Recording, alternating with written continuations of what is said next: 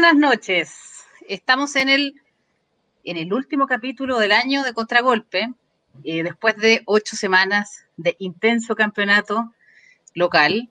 Y tenemos una, un acompañante hoy día que nos va a ayudar a ir a, lo largo de la semifinal y la semifinal. Está con nosotros Jocelyn Fernández. Hola Jose, ¿cómo estás? Hola Carla, muchas gracias por la invitación.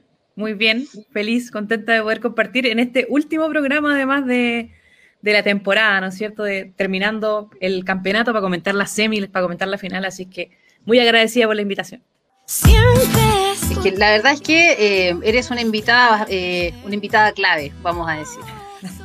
Porque eh, así como termina el campeonato, también termina una parte muy importante del campeonato, una parte nueva, una parte que eh, ha sido desconocida hasta el momento, como es la televisación del campeonato. Así es que me, me, gustaría mucho eh, saber eh, cómo la evolución que tuviste, tú también estando dentro, estuviste en CDO, estuviste en TVN, dentro del campeonato, haciendo comentarios muy acertados por lo demás. Y me gustaría, a nosotros nos gustaría saber, y yo me imagino que a la gente también, eh, ¿Cómo fue este proceso de, partir de cero a todo? Eh, primero, gracias por lo de los acertados comentarios, lo agradezco mucho, porque para mí igual una experiencia totalmente nueva. O sea, tanto para mí como para la Rocío, que fuimos quienes empezamos, que nos convocaron a hacer las transmisiones del campeonato femenino por CDO. Eh, nadie esperaba que en ningún momento esto saltara a la televisión abierta. Y cuando digo nadie, no me refiero solamente a la Rocío o a mí o a nosotras que estamos en el programa, sino que en el mismo canal no se imaginaban que esto iba a pasar. Entonces fue una sorpresa súper bonita. Y yo creo que tiene mucho que ver también con, con lo que se generó en la previa del torneo, eh, particularmente respecto a la campaña Campeonato, Campeonato Femenino por TV. Creo que eso fue súper importante como para que se entendiera también que que hay un interés, porque hay un interés de ver el fútbol femenino, de ver a las jugadoras. Eh, creo que lo que ha hecho la selección en los últimos años ha sido importante como para generar esta masividad respecto al campeonato femenino. Entonces, frente a esa demanda, frente a esa necesidad que había de querer ver el campeonato, em, yo agradezco mucho que TVN se la jugó y negoció con CDO, porque CDO tiene los derechos, ¿no es cierto?, del campeonato femenino se la jugaron y pudieron transmitir por televisión abierta hasta llegar a transmitir la final, lo que es absolutamente histórico. Y además, un dato que me parece también relevante, es que le fue muy bien al fútbol femenino por televisión abierta. Eh, una muy buena sintonía, siempre que hubo partidos de fútbol fue tendencia número uno en Twitter, entonces creo que eso habla también del interés y del acierto que fue el haber transmitido fútbol femenino por televisión abierta y yo creo que eso de aquí, en adelante es una necesidad ya creada. O sea, es algo que ya se hizo y de aquí no, puede, no puede retroceder. ¿Cachai? Y eso yo creo que es súper importante. Y qué importante también eh, es la gente en esto. Porque nosotras como desde nuestro lado, como comunicadoras, digamos, eh, podemos eh, pedir cosas, subir cosas, pero el, reflejo del interés de la gente, de esta misma necesidad que tú dices que ya existe, eh, fue gracias también a la gente que compartió, que también estuvo muy, muy atenta a que no, a que no hubiese ninguna intención de tele para el campeonato. Así es que yo creo que esta es una, es una victoria colectiva. Sí, absolutamente. Estoy totalmente de acuerdo. Creo que es súper colectivo y, y que es un aprendizaje también para todas y para todos. Creo que hay mucho que mejorar también respecto de eso. Por ejemplo, una cosa que yo, me, yo estaba pensando es que cómo las transmisiones por televisión abierta dejaron en evidencia eh, un bajo nivel del arbitraje en el fútbol femenino, por ejemplo, que es algo que se comentaba entre la gente que sigue el fútbol femenino, pero cuando se hace visible, eso igual yo creo que no, no pensándolo solamente desde, la crítica, sino como una oportunidad de mejora, como cosas que tienen que ir mejorando mm. para el espectáculo, la calidad de las canchas. Em, nos encontramos con partidos donde, por ejemplo, no había un cuarto árbitro o una cuarta árbitra con tablero. Entonces no, no podíamos, no sabíamos los cambios. Y ese tipo de cosas que se vean por televisión, yo creo que igual influyen y, van un poco también eh, generando o contribuyendo a que el fútbol femenino vaya siendo cada vez más profesional, no solamente desde la relación contractual que establecen las jugadoras con sus clubes, sino que un, generar un entorno profesional con profesionales de las comunicaciones que estén preparados, que estén preparadas, con canchas, con cuerpos técnicos, con arbitraje, o sea, implica un desarrollo mayor y yo creo que eso eh, es súper, súper relevante y es un, es un hito importante que este año por primera vez hayamos visto fútbol femenino por televisión abierta y va, sin duda, yo no tengo ninguna duda de que eso va a llamar auspicio y de que eso va a generar crecimiento. Tú, tú estás hablando de algo que a, mi parecer es muy importante, o sea, bueno, para todas las que estamos en esto, es la arremetida de las mujeres en, el, en, el, en la comunicación deportiva. Hasta hace poco tiempo era eh, no sé, las mujeres quedaron un poco relegadas a leer las redes sociales, en los, en los, programas de deporte. Hoy día vemos, al menos en las transmisiones del campeonato, eh, la importancia del, de la comunicación de las mujeres, es decir, de la que comenta, de la que está en cancha. Eh, hay, una, hay, una, hay, una, hay una inquietud por conocer a las jugadoras, por, por el trabajo bien hecho, eh, que no, no digo que los hombres no lo hagan, pero digo que se notó mucho la diferencia de lo bien calificadas que estaban ustedes versus sus, sus, pares, sus pares hombres dentro de las transmisiones.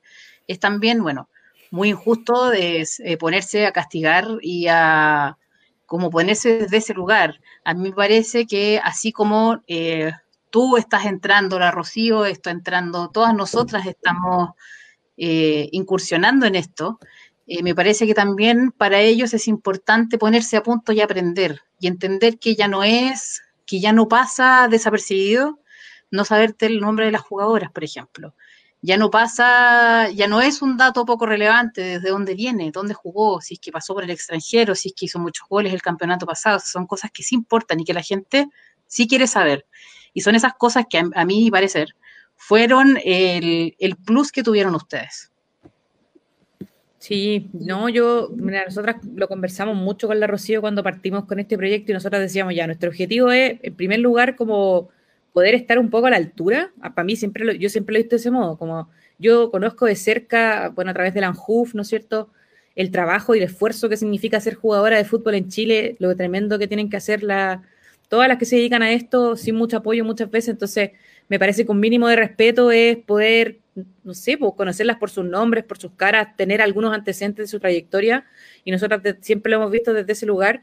Y por otro lado, también la posibilidad de poder llevarle a la gente que le interesa y que a lo mejor no tiene muchos espacios de donde acceder al fútbol femenino, la gente que a lo mejor no, no tiene cómo llegar eh, a los medios más especializados de fútbol femenino, que se hagan una idea, que conozcan, que sepan. Entonces, en ese sentido, eh, nosotras con la Rocío igual trabajamos un montón eh, llamamos jugadoras, llamamos entrenadores, llamamos coordinadores previo a los partidos, intentamos hacerlo lo más profesional posible. Y yo también quería como darle el mérito que corresponde y agradecer también a la gente de CDO, porque fue interés de ellos tener una transmisión hecha solo por mujeres. Y yo creo que eso es algo súper meritorio, porque, por ejemplo, para ellos era muy importante tener una mujer que relatara el partido.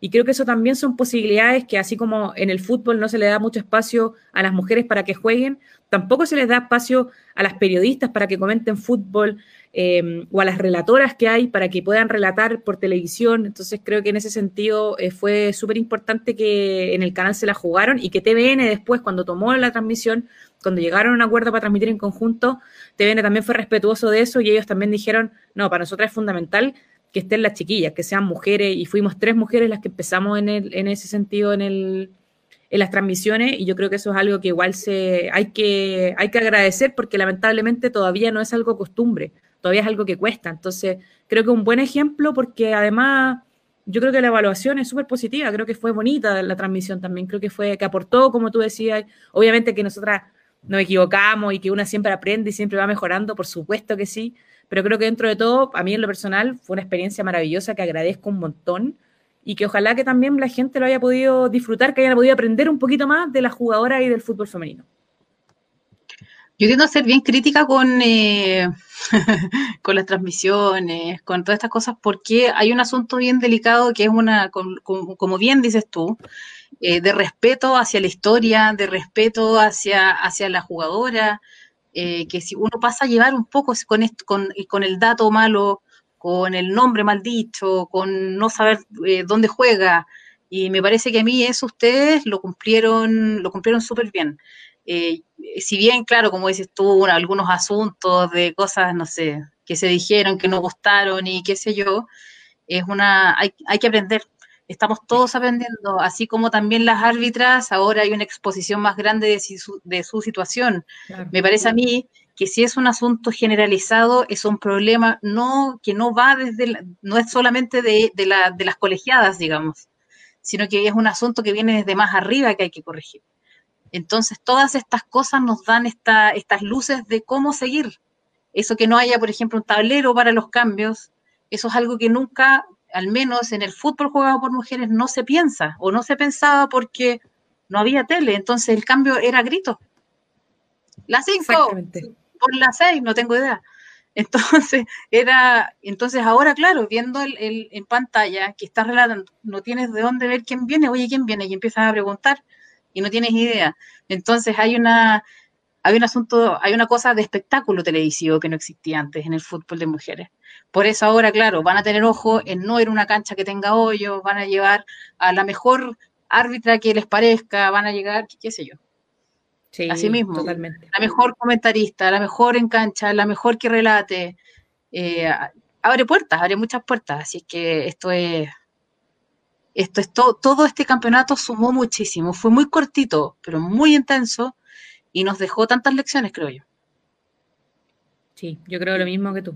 Creo que es un hito igual, creo que es un hito súper importante el hecho de las transmisiones y también del nivel. O sea, creo que futbolísticamente es un campeonato que, ha estado súper a la altura. Pensemos que el fútbol no se jugaba desde octubre del 2019, que hubo una para tremenda, que, no sé, en el campeonato masculino, en este rato está la escoba con el coronavirus, con la pandemia, con todo lo que eso significó.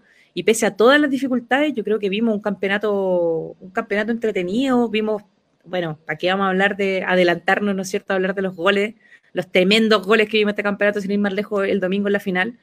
Entonces creo que la calidad, sí, también, creo que todo acompañó y ojalá que también, es lo que estamos esperando un poco, que el éxito de la selección chilena se tradujera también en nuestra liga local, porque eso es lo más importante para que el fútbol femenino en Chile siga creciendo. O sea, la, liga local es la base de, de, cualquier proyecto serio de fútbol femenino. Entonces yo creo que son súper buenas noticias eh, como cuando hacemos el balance de lo que fue el torneo de transición 2020. Aunque fue cortito, yo creo que fue buenísimo. Fue sumar y sumar y sumar, yo estoy, yo estoy muy de acuerdo. Em, también yo creo que hay algunas consideraciones, hay muchas, hay un, eh, hay un asunto general como de culpa o como de, o como de, no sé bien cómo decirlo, pero de falta de compromiso de los medios de comunicación en general que no, que no muestran los canales que dan fútbol, que no muestran en, las entrevistas, que no es portada, que la portada, por ejemplo, de las campeonas hoy día fue así, en algunos diarios, y la portada era una real estupidez, porque hay que decirlo. Eh, hay, una, hay un castigo muy grande en los medios en general. Hay medios como nosotras, por ejemplo, somos medios independientes, súper chicos, que también la tenemos súper difícil, porque no, así como todavía no es una industria grande el fútbol femenino. Para los medios de comunicación tampoco lo es. Hay una autogestión tremenda. Entonces, también así como nosotras creamos estos espacios y nos jugamos eh, muchas veces muchísimo para poder ir a cubrir un partido, para poder entrevistar a alguien, nosotros también necesitamos eso de vuelta. A nosotros también eh, nos sirve muchísimo que las jugadoras nos den 15 minutos de su día a veces, para poder mostrar su trabajo. A veces que nos digan, sí, una cuña, un video cortito, porque este trabajo no es solo para las seleccionadas de turno, no es solo para, para un momento de la historia del fútbol. Esto es algo que está recién empezando y que pretende, nosotros pretendemos que continúe y se sostenga en el tiempo. Entonces, para eso necesitamos también esa ayuda, porque eso no es solo para la seleccionada hoy día, eso es también para la que viene cinco años más tarde. Entonces, también vamos a pedir esa consideración con nosotras. Me parece a mí que es muy importante que también sepan que así como ustedes nos necesitan para levantar la industria, nosotros también las necesitamos. Eh, ustedes nos necesitan, nosotros también a ustedes. Bueno, yo creo que este campeonato fue tan intenso, Jocelyn. Fue muy intenso. O sea, yo ayer llegué a mi casa después de Viña, agotada como si hubiese corrido yo. Me pasó lo mismo, te juro. Como si yo hubiese estado corriendo ahí, pero agotada. yo creo que hubo un nivel, como tú estabas diciendo antes, que fue espectacular. Vamos a hablar de la semifinal y de a poco vamos a ir llegando hacia, hacia, el cierre de ayer. Pero fue, el nivel fue espectacular. Para mí, la semi, dentro de todas las fases, por supuesto, la fase regular, hubo muchos partidos muy intensos, muy buenos, pero en particular las semifinales tuvieron un, un nivel tremendo. Sí, Sí, yo creo que totalmente. Las dos semifinales, pese a que a lo mejor, no sé, por ahí el partido de Santiago Morning con Colo Colo el resultado fue un poquito holgado, la calidad del juego, la intensidad que metieron, cómo batallaron, creo que da cuenta de, un nivel, o sea, de, un campeonato chileno que se ha nivelado para arriba, sin ninguna duda. Creo que eso es súper importante porque durante muchos años nosotros veíamos que había un equipo que dominaba, que arrasaba, dos equipos a lo mucho, pero hoy día vemos equipos vemos a varios equipos batallando y, también, por ejemplo, equipos de regiones que tuvieron papeles súper destacados. Entonces, yo creo que creo que eso igual es súper importante como de, destacar, ¿no? Como que no es solamente que haya un equipo buenísimo o dos o tres, sino es que en general el nivel, el nivel en general de, los equipos del campeonato chileno ha ido subiendo, está nivelándose para arriba. Vemos jugadoras extraordinarias en regiones y creo que eso vale un súper buen indicio. Oye, sí, eh, es un indicio tremendo porque además de el torneo, como bien decías tú antes, hay una el, nivel del torneo es, muy es muy importante para el nivel selección. Si tenemos un torneo competitivo, si tenemos un buen torneo, eh, si, es un torneo bien organizado, eh, si vemos figuras de torneo, ellas mismas van a seguir corriendo en la selección. Entonces, muy está, a mí me parece que ha sido uno de los campeonatos, de los mejores campeonatos que yo he visto en términos de, competencia.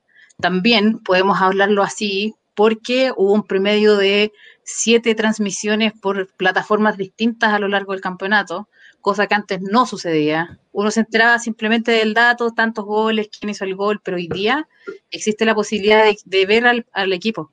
O hay muy pocos que no quisieron sumárselo de las transmisiones de cada uno, pero bueno, vamos de a poquito. Sí. La primera semifinal, partimos con Santiago Morning y Colo Colo. ¿Qué te pareció a ti la, la semi, José? Sí, estamos viendo ahí justo las imágenes, ¿no? A mí me pareció, lo, adelantaba recién, pese a que el resultado fue holgado entre Santiago Morning y Colo Colo, yo creo que vimos un muy buen partido. Creo que vimos también eh, planteamientos tácticos interesantes, vimos cambios de posición en jugadoras, por ejemplo, eh, recuerdo mucho de ese partido la marca personal que estableció Vanessa Araúz sobre Paola Villamizar, donde incluso en algún momento cambia las laterales. De hecho, en el momento del gol que estábamos, no, el, segundo gol de Santiago Morning que estábamos revisando recién, em, encuentra las laterales en posiciones cambiadas porque tenía, había establecido una marca prácticamente personal entre Anabel Guzmán y Paola Villamizar, que fue, me parece, la gran figura de este partido. Y vimos, vimos eso, ¿no? Vimos como un, un nivel muy bueno, buena factura los goles, lo de Jenny Acuña espectacular desde la semifinal y desde la fase regular. Ella anticipaba lo que estaba, lo que estaba pasando. Em, creo que también es clave también lo que señalan ahí en los comentarios. Hubo errores imperdonables, que son imperdonables en esas instancias tan decisivas, ¿no es cierto?, como las semifinales contra, contra equipos tan importantes como Santiago Morning, bueno, estos dos equipos grandes. Y, pero fue un partido en el que vimos planteamientos tácticos interesantes, vimos buenas atajadas, vimos ocasiones de gol, eh, vimos intensidad física y eso que este partido también tenemos que recordar, Carla, que se jugó con un calor impresionante en la Pintana a, las, a 5 de la tarde, donde yo, yo estaba, te juro que absolutamente cansada, muriéndome de calor en esa caseta y me imaginaba lo que era estar en la cancha corriendo 90 minutos de una semifinal y realmente es para aplaudir de pie por la intensidad que metieron ambos equipos en ese partido. Yo estoy muy de acuerdo. Hacía un calor espantoso. Además de eso, la cancha no estaba tan buena. Había harto, harto hoyo. No fue la mejor elección. Me va a disculpar la NFP. ha hecho bastantes cosas muy buenas, pero esa decisión no fue la. No, para, a mi gusto, eh, le faltó. Debe haber sido una, cancha mejor que esa. Eh, pero sí, el partido, bueno, Santiago Morning fue, fue superior finalmente. Raya para la suma eh, fue superior a Colo Colo también. El planteamiento quizás no fue el más adecuado. No, me costaría hablarlo desde, esa, desde ese lugar porque uno también no ve lo que ve el DT. pero, pero Santiago Morning eh, tiene experiencia, tiene jugadoras que, que no que no se ponen nerviosas con cualquier partido tampoco. Entonces hay un asunto, hay un, hay un adicional que tiene Santiago Morning en esa, en esa parte. Y fue superior simplemente y el marcador eh, fue súper claro. Colo Colo aguantó mucho más en el primer tiempo, en el segundo ya no fue, estuvo defendiendo, estuvo defendiendo, fue más complicado.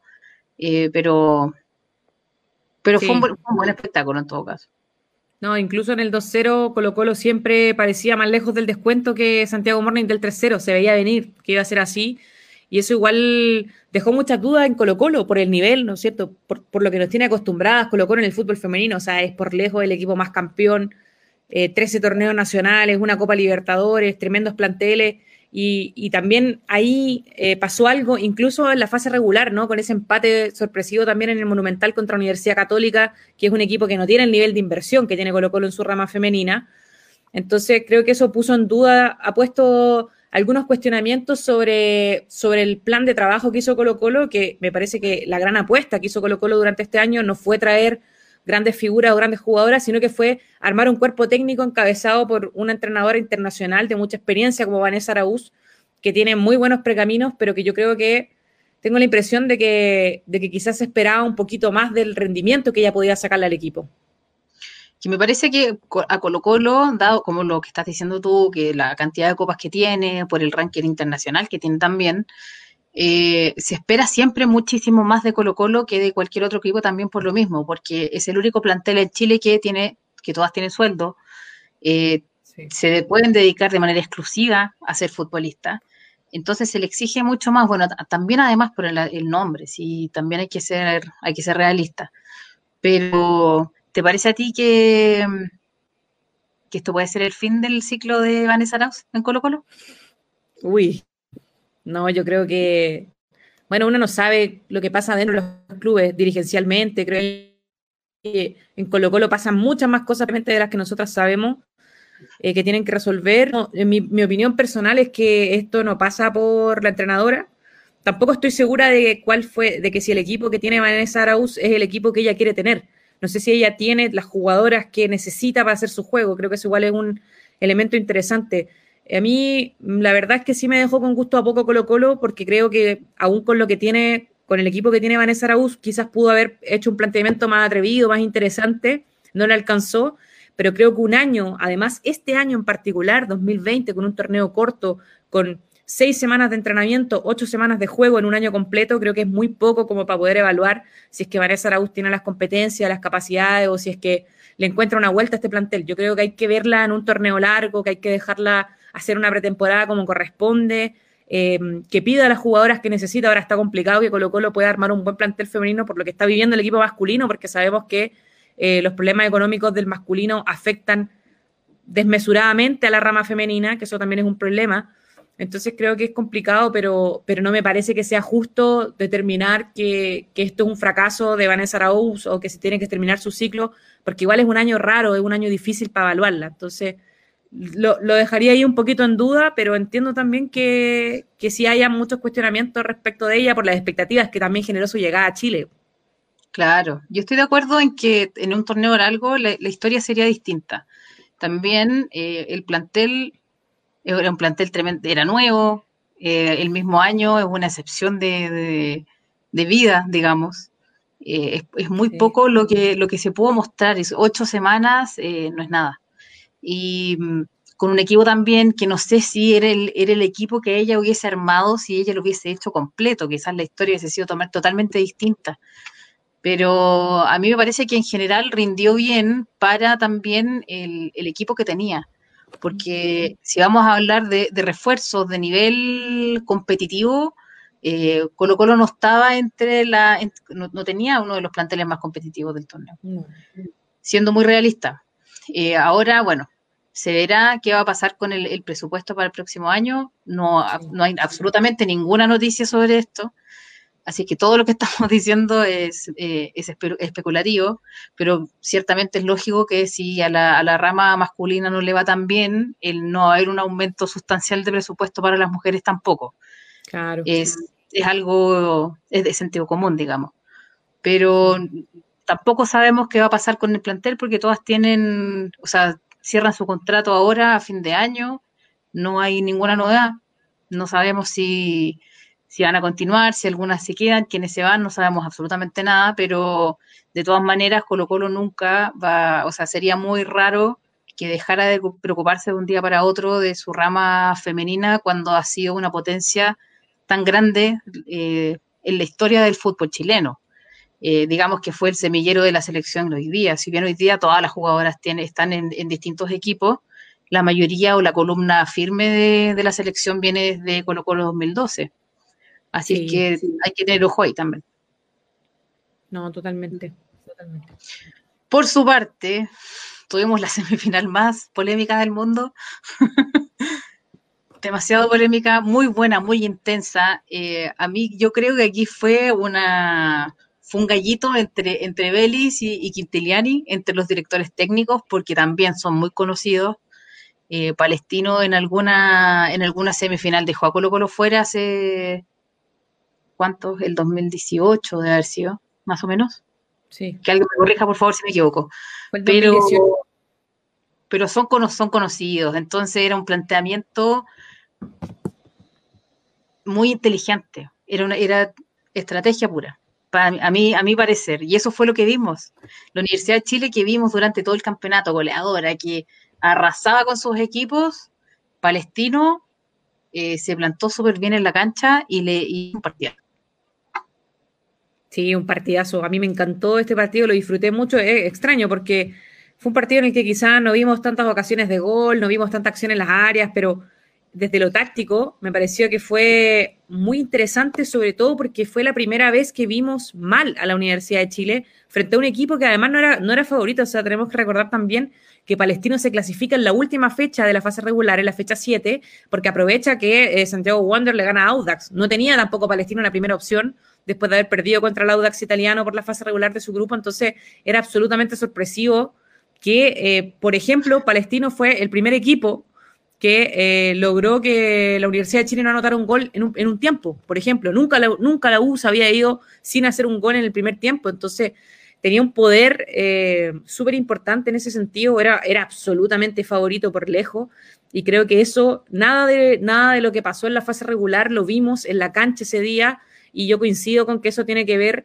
eh, con, con el planteamiento de Claudio Quintiliani y también con la ejecución perfecta de todas las jugadoras que aplicaron, pero escalpié la letra el libreto que preparó el entrenador y vimos, yo diría, yo te diría que durante, vimos durante 86 minutos hasta que fue el penal, el dibujo táctico y el partido jugándose a los ritmos de Palestino, a los ritmos que Palestino había preparado y a la Universidad de Chile un poco desconcertada, intentando resistir, intentando con algunos arranques individuales marcar diferencias, eh, pero si no es por, por ese error en la, en la, saga de Palestino del penal, una mano muy evidente, una mano muy fuera de lugar, probablemente este partido se hubiese terminado zanjando en penales y ahí ya todo es absolutamente incierto. Totalmente azaroso. y fue, yo estoy de acuerdo, el, el ritmo lo marcó Palestino y, y, la U fue encontrando su juego también. Fue muy distinta la U del primer tiempo con el del segundo fue muy distinto, pero, pero Palestino se plantó súper bien en la cancha y usó. Palestino es, yo lo he dicho aquí otras veces, de los equipos chilenos con, los recursos que tienen, es uno de los que mejor gestiona. Yo creo que eh, Quintiliani eh, conoce demasiado bien a sus jugadoras y, y, y de alguna forma eh, saca ese, ese potencial de cada una, reconoce la habilidad de cada una. Por, por ejemplo, la Olivares en el último partido jugó en una que no era su posición y fue, oye, pero jugó, pero un, partido fantástico. Sí, extraordinaria. Sí, bueno, y ahí apuntaba en el comentario Basti López que segunda, bueno, que, no, no, no, no, no, lo logró esta vez, pero en 2018 recordaba que Quintiliani había eliminado a Carlos Belli y yo veía en el partido desde el estadio ese día a un Carlos Vélez muy complicado porque no le daba, no le encontraba la vuelta al partido, eh, también, por, también por lo que señalan en los comentarios, ¿no? Como la centralidad que tiene Paloma López para el juego de la Universidad de Chile, yo creo que eso es algo que Quintiliani leyó muy bien y le anuló a, Yesenia López, em, a la Dani Zamora le costó mucho desbordar, le costó mucho eh, partir, ¿no es cierto?, eh, con, con, ventaja en velocidad, que es su gran que es como su gran ventaja, ¿no? Que es su gran talento. Y, y como decía, creo que vimos el partido mucho más acomodado para Palestino, incluso con una polémica, tú decías al inicio, Carla, porque hubo un gol anulado a Verónica Riquelme en el minuto 70 cuando, cuando iban todavía 0 a 0, que a mí al menos desde el estadio y viendo la repetición, a mí me pareció que estaba mal anulado porque me, me pareció muy evidente que la Luli estaba habilitada en esa jugada. A mí, yo desde el estadio también, yo hasta grité, dije, no puede ser esto, oye, pero esta posición está muy mal anulada, no puede ser, pero ¿hasta cuándo? Y esta foto, dije, bueno, la mejor forma de saber es hacer, el, es hacer nuestro propio bar. Así es que, eh, para, a mi gusto, está adelantada una rodilla, un pedazo de rodilla. Es una cosa tan milimétrica que para el ojo simple, para mí, para el ojo simple, está habilitada. Pero si uno hace esa línea, es un pedacito de rodilla el adelantado, según yo. Sí, sí, es que tiene que ver también con la perspectiva, pues. Nosotras, ¿Y que puedes agrandar un poquito?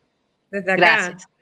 Entonces, claro, ahí trazando, trazando la línea del campo, eh, a, mí me, parece que está en línea, pero creo que igual es muy milimétrica y también en ese sentido hay que dársela también a la árbitra, que tiene que decidir así en cuestión de segundos, pero es una jugada que pudo haber cambiado el resultado del partido también.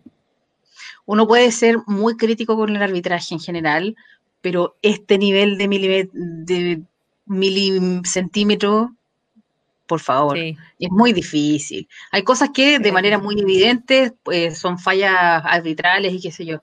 Esta es una cosa demasiado en el límite. Así es que me parece a mí que muy difícil estuvo este partido. Para la mayoría de la, de la hinchada, digamos, esto fue un robo tremendo. Eh, yo creo que eh, por lo mostrado en cancha ese día, Palestino merecía más eh, asimismo, el, penal, el, penal de la Paloma lo atajó la, la arquera de Palestino y en el rebote hicieron el gol. Allá está. Sí. Fue, complicado este partido, la verdad. Yo creo que yo, la única persona que no hubiese querido ser en ese partido era el árbitro. Sí, totalmente. No, la Valeria Roja estuvo espectacular. Tuvo también unas atajadas anteriores, pero ella ataja penales regularmente Valeria Roja y había leído a Paloma López que además tuvo un mal partido, la había estudiado las ejecuciones, entonces como que medio, medio como que se sentía en el aire que podía atajarle el penal, pero ahí la Dani Zamora estuvo muy atenta para llegar y lamentablemente la defensa palestina no acompañó a, la Vale porque nadie siguió a la Dani Zamora, que es la goleadora del torneo, bueno, que hasta ese momento eh, era la goleadora y aprovechó la Universidad de Chile la oportunidad quizás más clara que tuvo y con eso se instaló la final, también con justicia hay que decirlo, la U fue el mejor equipo junto con Santiago Morning de este torneo, fueron las mejores del grupo, del grupo B, demostraron muy buen fútbol, eh, muy bien también los planteamientos de Carlos Vélez, mucha dinámica, creo que la final, a, fin de cuentas, ¿no? A mí me parece que, que fueron los justos mejores equipos los que se enfrentaron en la gran final del domingo en Viña del Mar. Sí, Estuvo, bueno, sí, por campaña en general, sí, los números eran una cosa muy... Hay una diferencia tremenda eh, en los dos grupos de la Universidad de Chile con Santiago Morning. Eh, cuarenta y tantos goles anotados, creo que cuatro o cinco goles les marcaron, casi nada. Entonces, claro, por un asunto de mérito de, campaña de la fase regular, eh, por supuesto, pero en ese día tengo la duda de... tengo la duda. Sí. Por supuesto que Fue sí. cerrado. Sí. Bueno, también la, Verónica Riquelme, eh, hasta ese momento compartían podio con la, con la Dani Zamora de goleadora, no pudo avanzar, así que quedó atrás por, por nada, digamos, en el torneo. Eh, asimismo, eh, la semana pasada nos no estuvieron diciendo que en Palestino habían planes de, de mayor inversión en, la rama femenina, pero no es una fuente oficial, no, estamos seguras de esta información, por supuesto que es lo que queremos. Pero, ¿se imaginan ustedes Palestino eh, con jugadoras dedicadas exclusivamente a jugar? No, o sea, es que es tremendo. Y eso yo creo que también es algo para rescatar, para destacarlo mucho y aplaudirlo de pie, lo que hicieron las jugadoras de Palestino. A mí me sorprendió porque en la previa escuchaba una entrevista a, a la Guti, a Nicole Gutiérrez, la capitana palestino, y ella decía, a nosotras lo que nos caracteriza es que jugamos por la pasión, porque ninguna tiene contrato, ninguna recibe nada. De los cuatro equipos que estaban en la final, en las semifinales, eh, Palestino es el único equipo que, es el equipo que tiene menos condiciones de, profesionalismo dentro de su plantel. Y sin embargo, el amor que juega, que el amor que tienen por la camiseta, cómo lo entregan todo, un equipo intenso que va al piso, o sea, ver a la Cote Urrutia llegando, bajando a defender, eh, a la Luli Riquelme recorriendo el partido.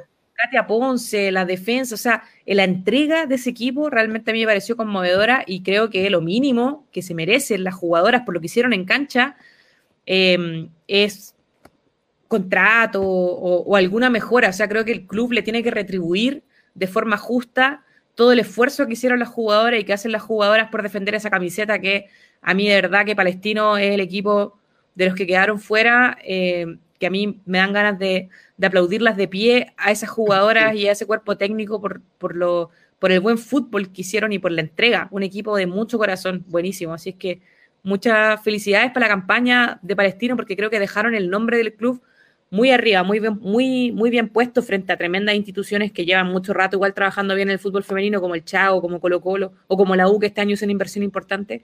Para pelear a ese nivel, creo que hay que tener mucho más que fútbol, hay que tener también otra cosa. Y, eso Palestino sin ninguna duda lo tiene, pero de sobra. A la, a la Nico Gutiérrez de capitana, por ejemplo. Claro. es que, ¿sabes qué? Ese partido en la semifinal, eh, a mí me, me, llamó mucho la atención que, bueno, la Daniela Zamora tiene una velocidad que es fantástica y que es impresionante.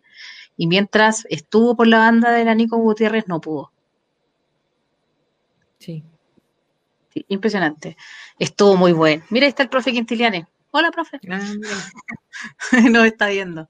Pero no, es verdad. Así es que, bueno, para el próximo año vamos, esperamos nosotros con los brazos abiertos a la sociedad anónima que aparezca con, más recursos, con mejores condiciones para sus jugadoras, porque créannos que si ustedes lo hacen, yo no sé qué va ese equipo, no sé qué va a hacer. Va a llegar a pelear Copa Internacional. yo creo que sí que el, potencial es mucho, así es que nada, solamente felicitaciones, ahora que nos está viendo Claudio Quintilena, también felicitaciones por el trabajo y por el desempeño del, campeonato y de las jugadoras. Creo que excelente, extraordinario lo que lograron hacer, pese a las condiciones adversas, como contábamos, Caldita. Así es. Pasamos ahora a la final, José. Hoy la final. ¿Qué partido? Yo leí un tuit un tuit tuyo que decía, Santiago Morning, ¿cómo fue? Todo dilo, por favor. que yo no me... ¿Cuál es? Es que, es que puse harto, como que estaba rayado en la final, todavía no me puedo despegar de ese partido. Santiago Morning que pudo haber sido ganador con goles de este planeta también. Ah, claro. No, le avisaron, no le avisaron a Santiago Morning que podía hacer goles, goles normales y ganar igual. No, ellas tenían que hacer goles, pero de la estratosfera. Increíble. Fue espectacular los goles de Santiago Morning. Yo, ¿sabes qué? Yo estaba en el estadio viendo esto y de repente, ya, gol. Ya, la gente, yo estaba cerca de la banca, digamos, de, Santiago Morning Gol, todo el mundo gritando, y de repente me quedo sentada y digo, no te puedo creer que eso fue Rabona. Como que me costó un segundo. ¿Eso fue una Rabona? No puede ser. Jenny Acuña, lo que hiciste. es lo que hiciste que hiciste. Pero mira ese gol. Exactamente lo mismo. No, yo te juro que mientras el relator gritaba el gol al lado mío, yo estaba, me tomaba la cabeza y decía, pero no puedo creer esto, porque lo vi muy, muy clara en la jugada que había sido de Rabona. Y, y dije, no, pero, pero ¿qué le pasa a Jenny Acuña? O sea, ¿a quién se le ocurre? ¿En qué cabeza cabe en una final contra la Universidad de Chile, teniendo al lado a Carla Guerrero, que me parece que tampoco es un dato menor, Carla Guerrero la que te está marcando, tú así te queda el control largo y en vez de, que, en vez de definir con tu pierna menos hábil, metí una rabona y al ángulo, o sea, extraordinaria, de verdad. Yo decía hasta, pero me gustaría preguntarle a Jenny Acuña, Jenny Acuña, ¿qué tienes en la cabeza? que cómo se te ocurre hacer algo así. Y creo que ese es el atrevimiento bonito del fútbol, como ese es el barrio, el, eh, y puta, verlo por televisión abierta y en fútbol femenino también, donde existen muchos mitos, estas ideas de que las mujeres no son técnicas, de que no hay talento, o sea, este partido por televisión abierta, ¿no es cierto?, en todo Chile, me parece que es eh, la mejor, el mejor tapaboca para la gente que, piensa eso, que dice eso, como el darte cuenta que realmente, bueno, ahí tenía a Jenny Acuña que, viene, que vino desde Iquique para meterle una rabona en la final a la Universidad de Chile, o sea, extraordinario, realmente. ¿Sabes qué? Yo cuando ve, estaba viendo la repetición, veo la cara de Daniela Pardo cuando hace el gol. No sé si en la repetición va a salir. Sale ella, corre a celebrar y hace esto. Todos somos Daniela Pardo. Todos somos Daniela Pardo, absolutamente. Debo decir yo también, llegaron muchos mensajes de prensa internacional, como, ¿qué le Oye, aló, el nivel, de, el nivel que hay en Chile hoy día. Sí. Eh, oye, pero todos impresionados. Yo creo también es muy difícil, no sé, para mí describir el, el gol es que fue espectacular, fue espectacular. Sí, igual un poco que te saca del análisis del partido ese gol, porque después es difícil hablar de lo que estaba haciendo Santiago Morning en cancha, de lo que estaba haciendo la Universidad de Chile, que era un partido muy parejo, era un partido disputado, trabado, de pierna fuerte, también un partido bravo, una final, se, jugó como una final. Y de repente creo que te, que te saca un poco del análisis el gol, y es parecido también lo que pasa en el segundo tiempo con el segundo gol de Santiago Morning, que también eh, se habla menos, bueno, es que la rabona de Jenny Acuña es una cosa que yo creo que uno ve en general en los estadios de fútbol del mundo, es algo que yo no sé si se ha visto, un gol de rabona en una final, en cualquier campeonato, en fútbol masculino, fútbol femenino, creo que algo muy inusual, pero cómo le pega Karen Araya la pelota, o sea, también en el segundo gol, y son las mismas, ¿no? Karen Araya para Jenny Acuña en el primero y Jenny Acuña para Karen Araya en el segundo, las figuras indiscutidas de la final, y qué categoría, qué calidad, ¿no? Se el gol de la Karen borde externo, tres dedos. Dos, no sé. Se pasó. el medio. Y ahí ya cerramos, cerramos la final, ya había poco por lo que seguir corriendo. En verdad, si la, la U hubiese metido un gol pronto, hubiese cambiado un poco el, el ritmo, pero dentro de lo que se vio en cancha, dentro de todo, a mí Santiago Morning me pareció, me parece a mí un justo ganador.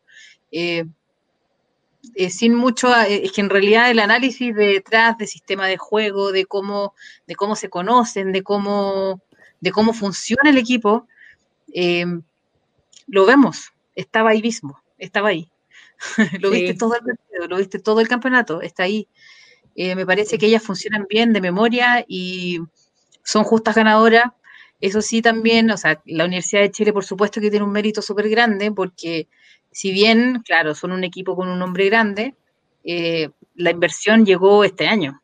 Llegó este año de la mano de Carlos Vélez, de la mano de ocho contratos, de una inversión fuerte eh, eh, en, instalación, en, entrenamiento, en, todo lo que engloba el entrenamiento en general. Pero esto también abre una puerta, como de decir a un equipo, por ejemplo, un equipo que puede, que tenga los recursos y que esté dispuesto si tú inviertes, lo haces bien, mira dónde puedes llegar.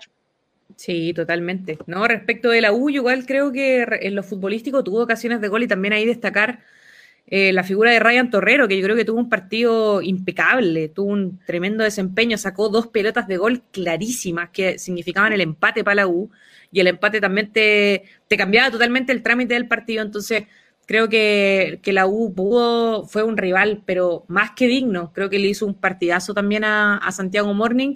Y, me quedo también con las palabras finales de las referentes de la U en ese video que, ha estado dando vuelta, que me emocionó un montón. Escuchar a Carla Guerrero y escuchar a la Dani Zamora, también escuchar a la Chama Sánchez, levantar a su jugadora y decirle, Carla Guerrero, yo estoy orgullosa de ustedes, no estoy arrepentida de haber venido a la U, porque Carla Guerrero vino a ganarlo todo con la U. la, Carla dijo que ella venía para ganar la Libertadores con la U, para ser campeona. Y, me parece muy lindo lo que ha construido la U como equipo. Me parece muy importante también la figura de la Dani. Dale. ¿Lo escuchamos? Dale, Miguel. Llegamos hasta acá siento nada, porque ellas tenían todo, nosotros no teníamos nada Con orgullosa yo de cada uno de ustedes, no me arrepiento de no me arrepiento para nada, estoy orgullosa de cada uno me voy para la casa contenta. Digo a mi casa, digo a mi mamá, qué linda madre, que lo dimos todo. Así que orgullosas cabras de verdad, estoy muy orgullosa de todos ustedes. Vamos a llegar de aquí para arriba, de aquí para arriba y no nos va a parar nadie. Esto es la U, y así se defiende.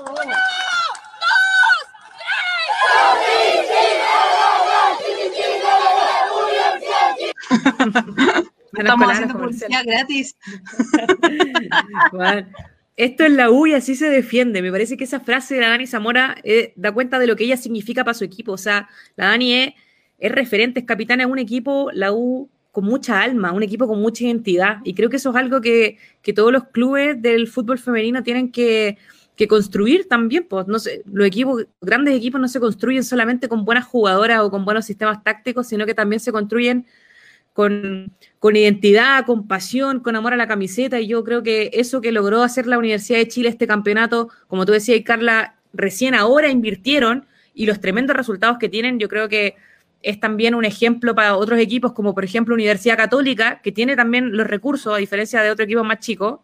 Eh, sí, o sea, de verdad lo pienso, ¿no? Como eh, está la prueba de que si es que se hace una inversión importante, los clubes que lo pueden hacer, instituciones que son ordenadas, que tienen solvencia económica, en fin, los resultados llegan. O sea, tampoco esto es, esto no es magia, esto es trabajo. Y, y así lo refleja, por ejemplo, el Campeonato Santiago Morning. Entonces, eh, muy bonito lo de la Universidad de Chile en este campeonato. Creo que, como decía Carla Guerrero, las chiquillas tienen que estar orgullosas de lo que hicieron. Fueron un tremendo equipo, un rival durísimo para todos los equipos que enfrentaron. Así es que me ilusiona lo que puedan hacer estos equipos en la Copa Libertadores. A mí creo que e, es importante pensar también más allá, pensar en equipos que puedan dejar el nombre del fútbol chileno bien en alto. Y evidentemente que para pelear ese nivel hoy día se requiere mucho más pero creo que para allá tenemos que apuntar también, que los grandes equipos no se conformen con un tricampeonato acá, en el caso del Chago, un tetracampeonato, que sigamos pensando en, en grande, que sigamos pensando en vamos por la Libertadores, vamos por buenas presentaciones a nivel internacional. Creo que ese igual es el espíritu competitivo que nos va a llevar a, a seguir desarrollando el, el, fútbol femenino y tirando, tirándolo totalmente para arriba. Yo te voy a decir que yo apruebo lo que acabas de decir. Estoy muy de acuerdo. Es que sí, en realidad es, la verdad a mí me parece un, bueno, estamos hablando mucho de la Universidad de Chile porque está recién, llega, llegó recién a competir. Participó muchos años, pero recién hoy día está compitiendo con todo.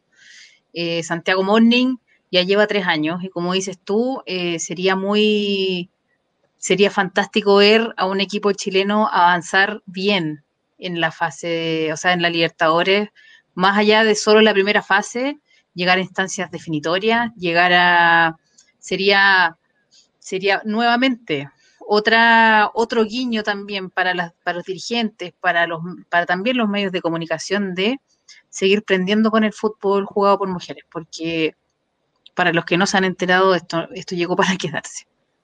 Totalmente. Así es que no, a mí me parece, bueno, Santiago Morning un justo ganador, el partido lo hizo mejor ayer nomás, marcó dos golazos.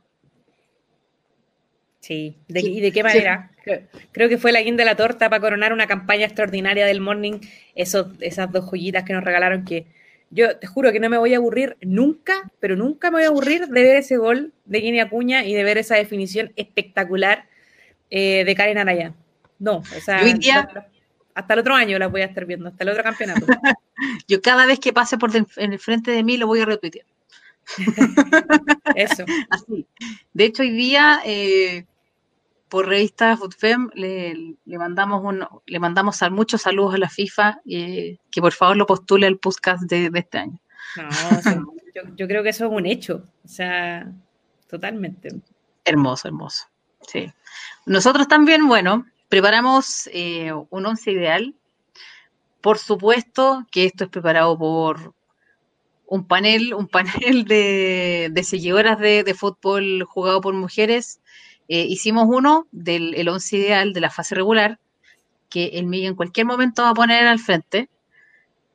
La, están con camiseta amarilla y roja porque esos son los, los, colores de contragolpe. Excelente. Para que no, no se ve. Sí, yo lo veo, Carlita. ¿Tú lo ves? Sí, ¿tú no lo ves? Yo soy muy ciega. Si queréis, la puedo, te la puedo cantar yo y tú la vas comentando. No, así se ve un poquito bien. Es que debería poner la pantalla completa a mí, que nuestras caras no son relevantes en esto. Gracias. Pero ya.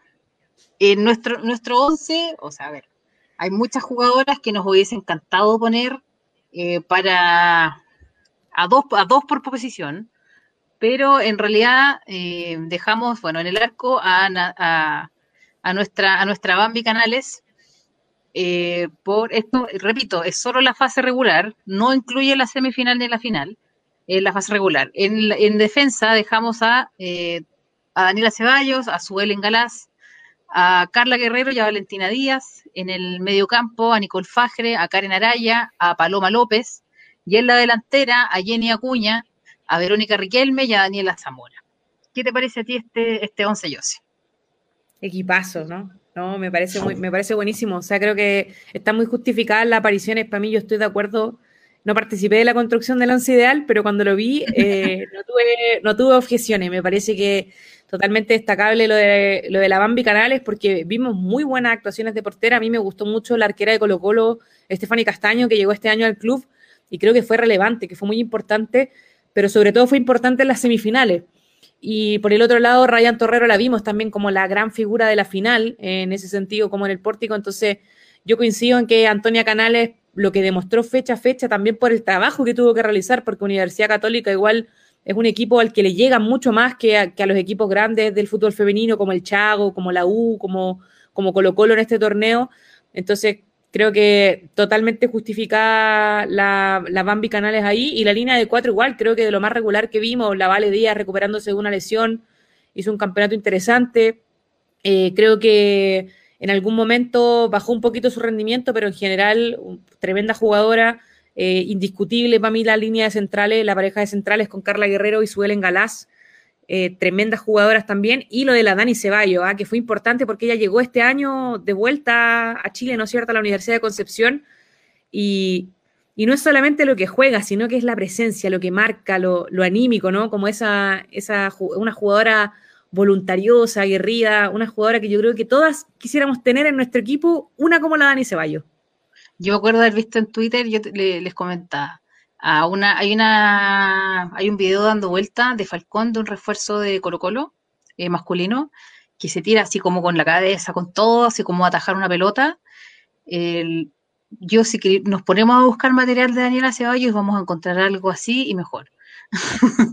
Porque yo, a mí, ella se, se, da lo mismo, ella llega, da lo mismo como claro, en, en esa misma, en algunas posiciones también podríamos haber puesto a la, a Nicole Gutiérrez, por, la Ale Díaz, haber puesto a la Álvara Muñoz, también hay, hay, hay variantes, por supuesto.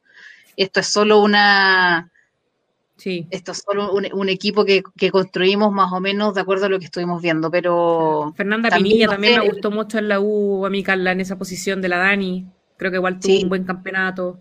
Sí, muy buen campeonato donde está la Nico Fagre podemos, podríamos poner a Francisca Mardones también, o sea, hay harta, hay muchas jugadoras que podríamos, que podríamos cambiar y qué sé yo, pero elegimos este once porque eh, al fin pudimos ver muchísimo fútbol nacional y al fin podemos hacer un once ideal en base a que efectivamente vimos los partidos, no porque nos contaron ni porque en el resultado la quiso más goles ni nada de eso. Se vieron, los, se vieron los sistemas, se, vieron, se vio el talento, se vio también la, fuerza con la que muchas de ellas juegan. Así es que a mí me parece un ideal bastante, bastante representativo.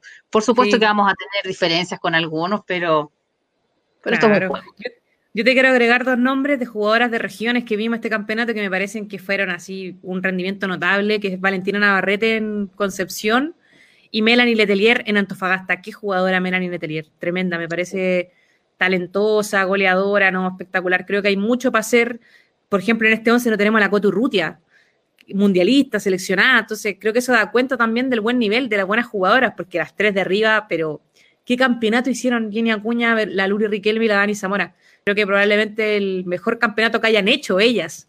Y tres equipos distintos. Además. Sí. Es que, ¿sabes? Sí, eh, de, totalmente de acuerdo. Eh, hay muchos, hay equipos que tienen jugadoras bien, interesantes, como dices tú, Navarrete en la Universidad de Concepción, la de Torres, la Constanza Santander también en eh, la UDEC, que también es sub-17. En, en, Antofagasta, la Melanie Letelier tiene de todo para, para a mi gusto, por favor. Señor Letelier, no. a mi gusto ella. arroba es chilena, señor Letelier. Señora Letelier, ella es chilena. Me encantan esos tweets. Para eso pago internet. Para este tipo de cosas. no, pero eh, fantástico. También preparamos un once ideal eh, de, la, de la final. Eh, y aquí vamos. En la línea al arco, Ryan Torrero. A mí, a mi gusto, atajó dos eh, decisivas. Si esas dos pelotas entraban, la historia hubiese sido totalmente distinta. Eh, fue, marcó la diferencia. No está en el 11, en el 11 de la fase regular porque le llegaron poco, como decías tú. En, estos momentos es cuando los equipos eh, que le llegan poco se ven las condiciones de algunas jugadoras como la arquera. Eh, así es que Ryan para mí muy merecía en el, en el once ideal de, de, la, final. La última línea, vamos con Fernanda Pinilla, Suelen Galaz, Carla Guerrero y Ámbar Soruco. Al medio con Nicole Fajre, Karen Araya y Paloma López.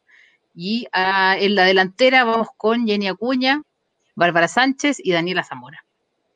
¿Cómo te verías con un equipo así? Equipazo, con ese equipo me voy, pero yo creo que ahí tenía una selección chilena, pero perfectamente agregándole algunas piezas clave de afuera, ¿no es cierto? Pero jugadoras para competir al mayor, al mayor nivel y de hecho casi todas o están en la selección actualmente o tuvieron paso por la selección o van a tener seguramente, como en el caso de Jenny Acuña, que es una jugadora que viene explotando. Creo que sí, son tremendos nombres y también tremendos rendimientos los que tuvieron en la final, porque por ejemplo, a la Paloma López y a la Dani Zamora las vimos con muchas menos libertades, pero la forma en la que marcaron a esas dos jugadoras, Santiago Morning, yo creo que también da cuenta de, em, de lo peligrosas que son y también cómo pese a eso, Paloma López pudo arrancarse dos veces de la marca y meter dos pases en profundidad que terminaron con mano a mano o con atajadas, con salvadas de Ryan Torrero. Entonces son jugadoras que con muy poquito espacio te marcan diferencia inmediatamente, ni hablar de Jenny Acuña, ni hablar de Karen Araya y del trabajo de Nicole Fajre, que quizás es un poquito más silencioso, no es tan visible porque juega con la Pancha Mardones, con la Karen Araya atrás, con una delantera rápida, con la Paola Villamizar, con Acuña, con la Dani Pardo, pero tiene, tiene una función táctica que es imprescindible para Santiago Morning. Nicole Fajre, una jugadora de experiencia que entiende el juego, que sabe correr la cancha, que siempre es alternativa de pase, que marca, o sea, Creo que es una jugadora importantísima, Nicole Fagre, en este planteamiento del Chago. También la, Nico Fagre se puede ver, eh, se puede ver más todavía su juego, porque el medio campo que tiene, con el que está acompañada, permite la permite soltarse un poco también. No está tan amarrada a una función mucho más, no está tan empaquetada, digamos. Está, es, un poco más libre de crear, de moverse, de hacer cosas. Eh, y la Catalina Carrillo, eh, la Catalina Carrillo también, o sea, no fue campeona ayer, pero eh, fue con Santiago Morning y también fue con la U. Hay varios jugadores que se repiten el con distintas camisetas nomás, pero no, este con un 11 así yo creo que francamente espectacular. Sí, Bien, hemos llegado al fin del torneo ocho semanas intensísimas que para mí yo tengo la sensación de que yo corrí una maratón toda la semana. en serio, esto es realmente algo, yo estoy muy cansada, debo decir. Pero también así como termina el campeonato chileno, eh, las chilenas por el mundo también van cerrando sus ligas hasta hoy día. La única, eh, la única liga que sigue esta semana va a ser la, la Liga Verdrola, la primera edición de España. Eh, nadie más. Así es que, ojo ahí, todas las demás ya están en receso. La semana pasada tuvimos un, un sabor medio amargo, diría yo. Completamente amargo, te diría yo. yo quiero ser positiva, pero no me Qué rabia. Nada, si tú me escuchaste ese día todo lo que leí. Pero bueno, estuvo en los premios de Best. Tian Endler eh, quedó en segunda posición. Em, a mí me parece muy importante explicar cómo funcionan los premios de Best. Los de Best no es una elección de la FIFA, para que no se enojen con la FIFA. Porque uno tiende a decir, pero la FIFA otra vez. No, mentira.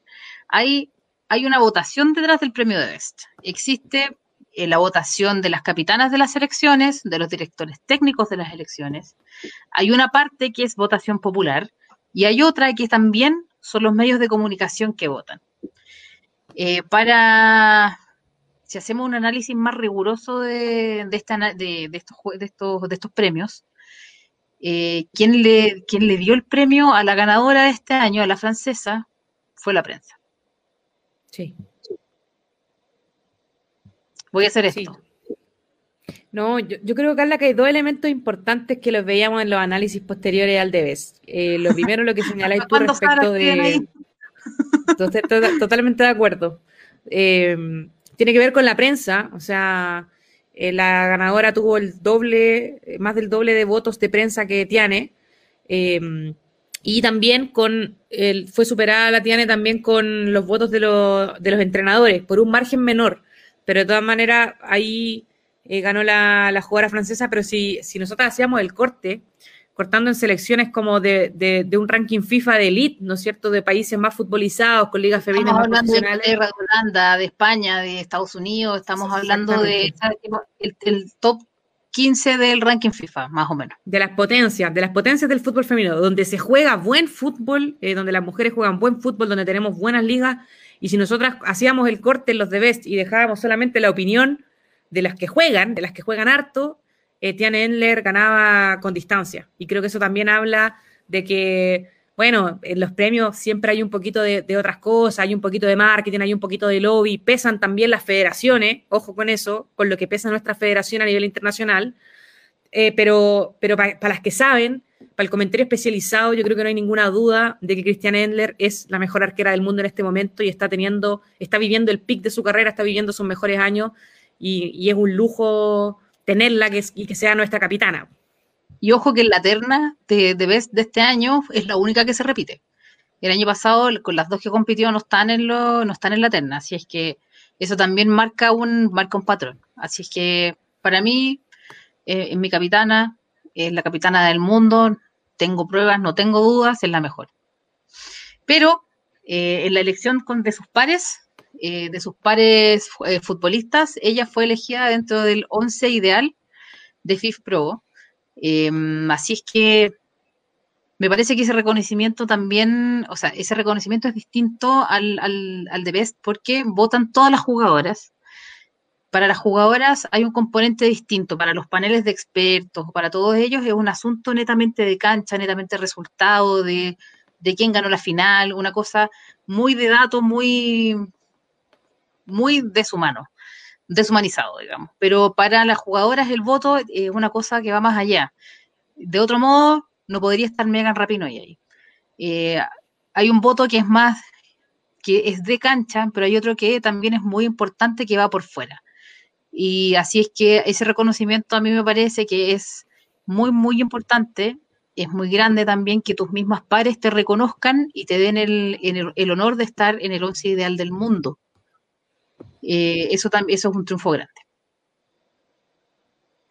Sí, totalmente. O sea, creo que acá a mí me dio un poco de lata, Carla, yo creo que a ti también, que se le bajó el perfil como el War Eleven de, de Tiane en el FIF Pro. Así como, bueno, Tiane queda medio camino, eh, Tiane pierde, y me parece que no le estamos tomando el peso a que una jugadora sea elegida por sus pares, por sus colegas, por quienes la tienen que enfrentar fin de semana tras fin de semana, o quienes la ven, quienes la admiran. También tenemos que recordar que jugadoras chilenas votaron también por el, por el World Eleven, y es algo que ningún futbolista chileno ha conseguido nunca. Entonces me parece que no le damos el peso, que, que, que no valoramos lo que significa que para las jugadoras de fútbol, Diane Ender sea el 2020 la mejor arquera del mundo. La mejor arquera del mundo. Estamos hablando de, de un nivel de lo máximo. Y, me parece que los medios de comunicación igual han estado ahí un poquito en deuda con, con darle el reconocimiento que se merece la Tiana y con valorar lo que significa, ¿no? Como con dimensionar lo que significa lo que está haciendo Christian Endler estos años en, el PSG. Sí, eh, hay una deuda grande ahí. También yo creo que hay desconocimiento. en realidad a muchas de la, muchos de los mismos medios de comunicación tú les dices, oye, Alisa Ner, con quién es ella, no tienen idea. Entonces también tomarle el peso a esto eh, es un poco complicado, pero para los que estamos siguiendo todo el año, ella es la mejor, no hay ninguna duda. Yo con todas las personas que hablé, entre prensa, entre seguidores nacionales, internacionales, de todo, eh, estaban todos súper enojados, debo decir. Lo único que estaban que celebraban eran el León, nadie más. Así es que, pero bueno, así es, así son las cosas. También nos llega, tenemos alguna una mala noticia eh, de las mm. internacionales. Bárbara Santibáñez se rompió el ligamento cruzado anterior y va a ser baja por hasta el, por el resto de la temporada eh, con el Cáceres. Ah, no sabemos bien todavía detalles, ni qué va a pasar, ni cómo se va a llevar su lesión, pero los vamos a estar informando Le mandamos un, un abrazo grande, muchos cariños y que el fútbol y los deportes lamentablemente son así.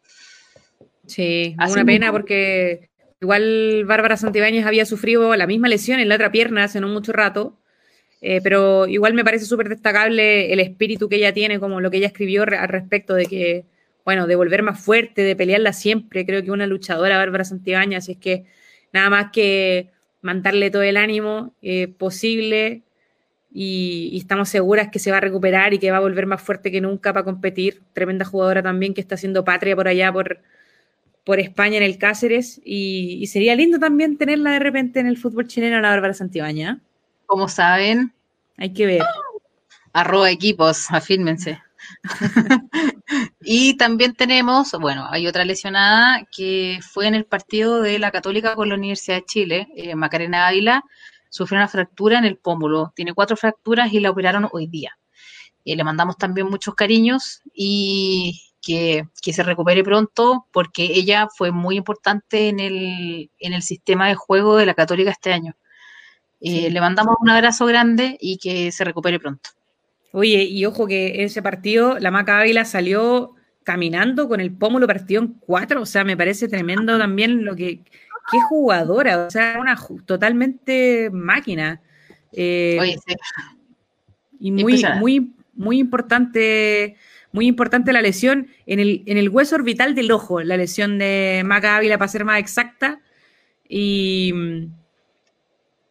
tremenda jugadora, tremenda entrega. También muy importante fue para, la parte de atrás de, de, la Universidad Católica, campeona con la U en 2016, Macarena Ávila, gran jugadora. Así es que también le mandamos un, un abrazo, una pronta recuperación, porque igual es un aporte, sin ninguna duda, a la Universidad Católica y al torneo nacional, la muy buena central de la Universidad Católica. Así es. Eh, bueno, ha pasado mucho rato, nos pasamos un poquito de la hora, pero es que había mucho que hablar, la verdad. Cerrando también el torneo, estamos cerrando el año también con contragolpe. Y les vamos a estar eh, comentando las novedades de cómo, va a seguir, cómo vamos a seguir eh, en contragolpe, cómo va a ser el próximo año. Eh, estamos, sigan las redes porque vamos a seguir actualizando absolutamente todo lo que pase. Si bien el torneo nacional no sigue, las chilenas por el mundo sí continúan y el mundo del fútbol en general también se sigue moviendo. Así es que muchísimas gracias por la sintonía, los queremos muchísimo, les damos muchas gracias también por acompañarnos este este 2020 que fue tan, tan, tan difícil para todos, porque en realidad fue un año densísimo. Recién hoy día podemos, al menos yo empiezo a hacer mi proceso de, revisión de año y ustedes fueron al menos para mí una gran compañía, así es que muchísimas gracias. José, ¿quieres decir algo? Sí, darte las gracias, Carla, por invitarme, a, bueno, a ti y a todas las compañeras que hacen posible este espacio de contragolpe. Eh, las que más saben para mí de fútbol femenino. Yo aprendo de ustedes, así que muchas gracias, chiquillas, también por el apoyo durante estas transmisiones, que para nosotras y para mí en particular ha sido maravilloso, pese a que el 2020 fue un año súper difícil.